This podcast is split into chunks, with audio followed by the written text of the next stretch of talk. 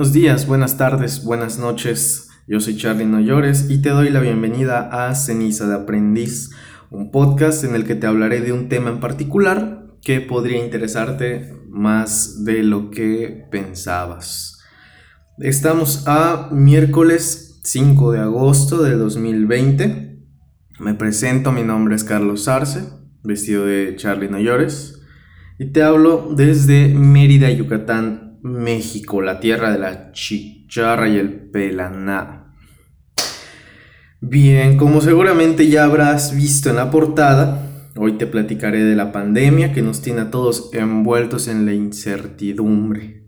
El nuevo enemigo mundial, o como también se le conoce, el culero que le viene a dar en la madre el 2020.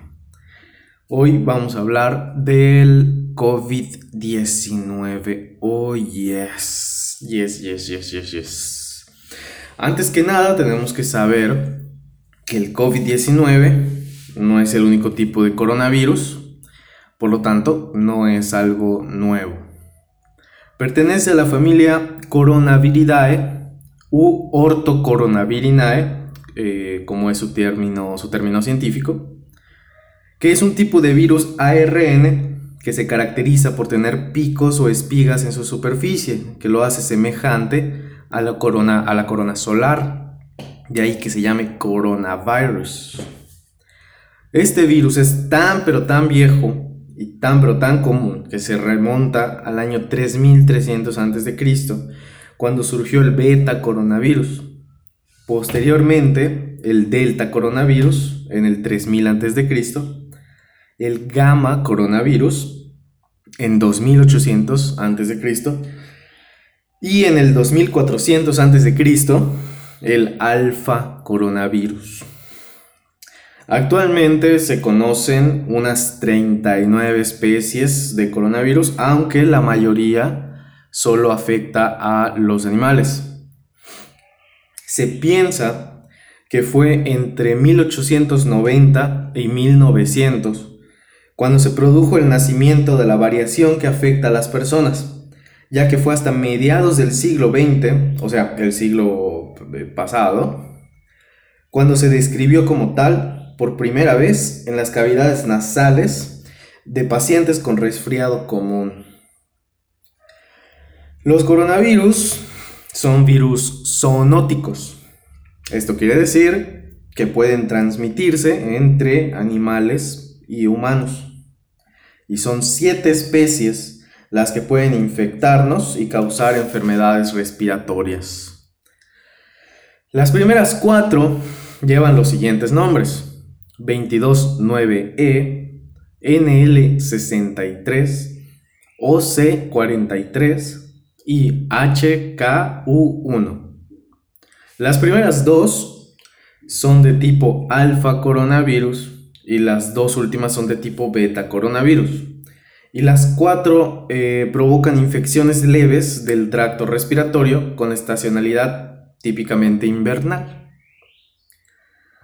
Solo en casos eh, raros pueden provocar infecciones graves en niños y eh, pues en adultos de edad avanzada. Ahora sí viene lo bueno, porque te voy a hablar de las últimas tres especies de coronavirus que nos han estado dando de chingazos desde que comenzó el de siglo XXI, básicamente. Bien, el primero es el síndrome respiratorio agudo y severo, mejor conocido como SARS o SARS-CoV, que fue identificado por primera vez a finales de febrero del 2003 tras el brote que comenzó en Asia en el año 2002, un año antes. Provocó una ola epidémica en la que más de 8.000 personas se infectaron. El 30% de pacientes requirieron ventilación mecánica y tuvo una mortalidad cercana al 10%. La enfermedad se propagó a más de dos docenas de países en Norteamérica, América del Sur, Europa y Asia antes de que, pudiera, antes de que se pudiera contener el brote que frenó en el 2004. ¿Ok? Años después, en septiembre del 2012, se identificó en Arabia Saudita una nueva especie bautizada como síndrome respiratorio de Oriente Medio, también conocido como MERS o MERS-CoV.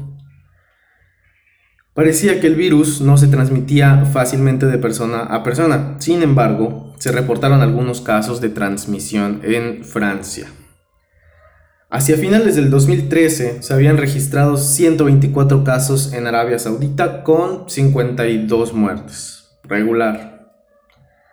Ahora, para diciembre del 2019, seguimos con el MERS. Para diciembre del 2019 se habían confirmado un total de 2.494 casos y 858 muertes en un total de 27 países. O sea que el MERS no se había detenido desde que surgió hasta pues 2019, o sea, sigue todavía sigue. Fue justamente, fue justamente el último día de diciembre, el 31 de diciembre del 2019, en el que China reportó a la OMS, la Organización Mundial de la Salud, sobre una serie de 27 casos de neumonía de etiología desconocida hasta el momento. El 7 de enero del 2020, sería la fecha en la que identificarían al causante de todo el pinche alboroto, el SARS-CoV-2. El SARS-CoV-2 es el patógeno causante de la COVID-19 y pertenece al grupo de los betacoronavirus. Su origen no está del todo claro, pero los estudios apuntan a que probablemente provenga de murciélagos y que desde ahí haya pasado al ser humano a través de mutaciones o recombinaciones sufridas en un hospedador intermediario, probablemente algún animal vivo del mercado de Wuhan. Se planteó que este animal pudiera ser el pangolín. El pangolín es como un... Eh, es físicamente un poco parecido al armadillo, ¿no? Para hacernos una idea. Pero no se llegó a una, eh, a una conclusión pues definitiva al respecto. La enfermedad que causa el SARS-CoV-2 se llama COVID-19 y su nombre se toma de las palabras corona, virus y disease, que es enfermedad en inglés, mientras que 19 representa el año en que surgió, que es 2019. Los signos y síntomas pueden aparecer entre 2 y 14 días después de la exposición al virus y esta es la etapa de incubación, que es la etapa más eh, importante y preocupante, porque uno puede saber, eh, uno más bien no puede saber que tiene, que tiene eh, COVID hasta que se le presentan los síntomas y cuando se te presentan ya lo incubaste y puede que incluso ya lo hayas propagado aún más. Los síntomas más habituales son fiebre, tos seca y cansancio. Otros menos comunes son molestias y dolores, dolor de garganta, diarrea, conjuntivitis, dolor de cabeza, pérdida del olfato o del gusto, y erupciones cutáneas o pérdida del color en los dedos de las manos o de los pies. Es importante tener en cuenta todos los síntomas para poder detectar esto lo más temprano posible. Ya los síntomas graves, graves, graves son dificultad para respirar, dolor o presión en el pecho e incapacidad para hablar y moverse. Ya en este punto se puede poner muy cabrón. El primer caso de COVID en México se registró el 27 de febrero del 2020, mientras que aquí, en tu casa, Yucatán, se detectó el primer caso hasta el día 13 de marzo en una mujer de 57 años eh, de edad que volvía de, de España. Hasta el día de hoy, 5 de agosto del 2020, México ha registrado 450.000 casos confirmados, 300.000 personas recuperadas y 49.135 defunciones.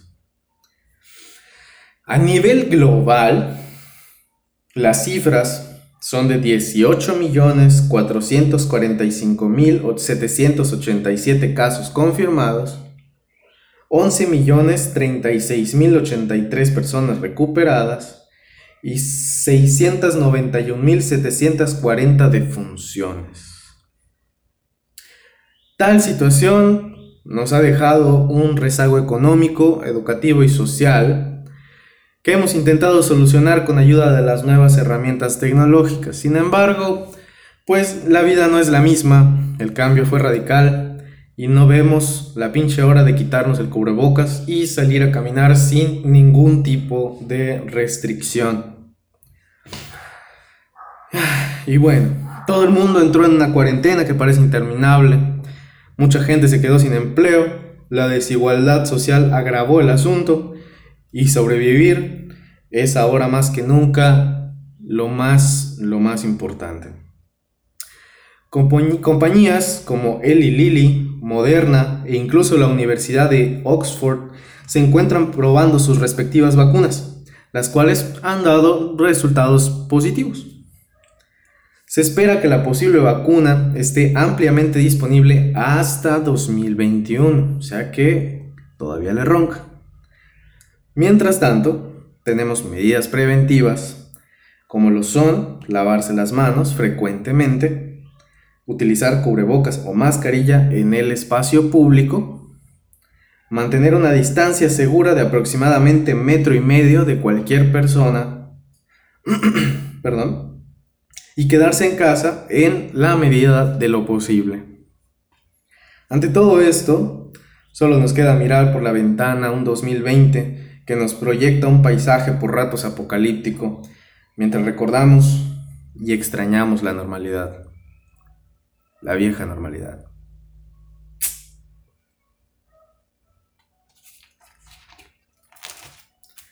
Te agradezco mucho por haberme escuchado.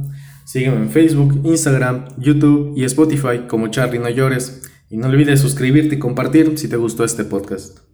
Seguramente habrá una próxima, porque la historia no ha terminado. Me fui.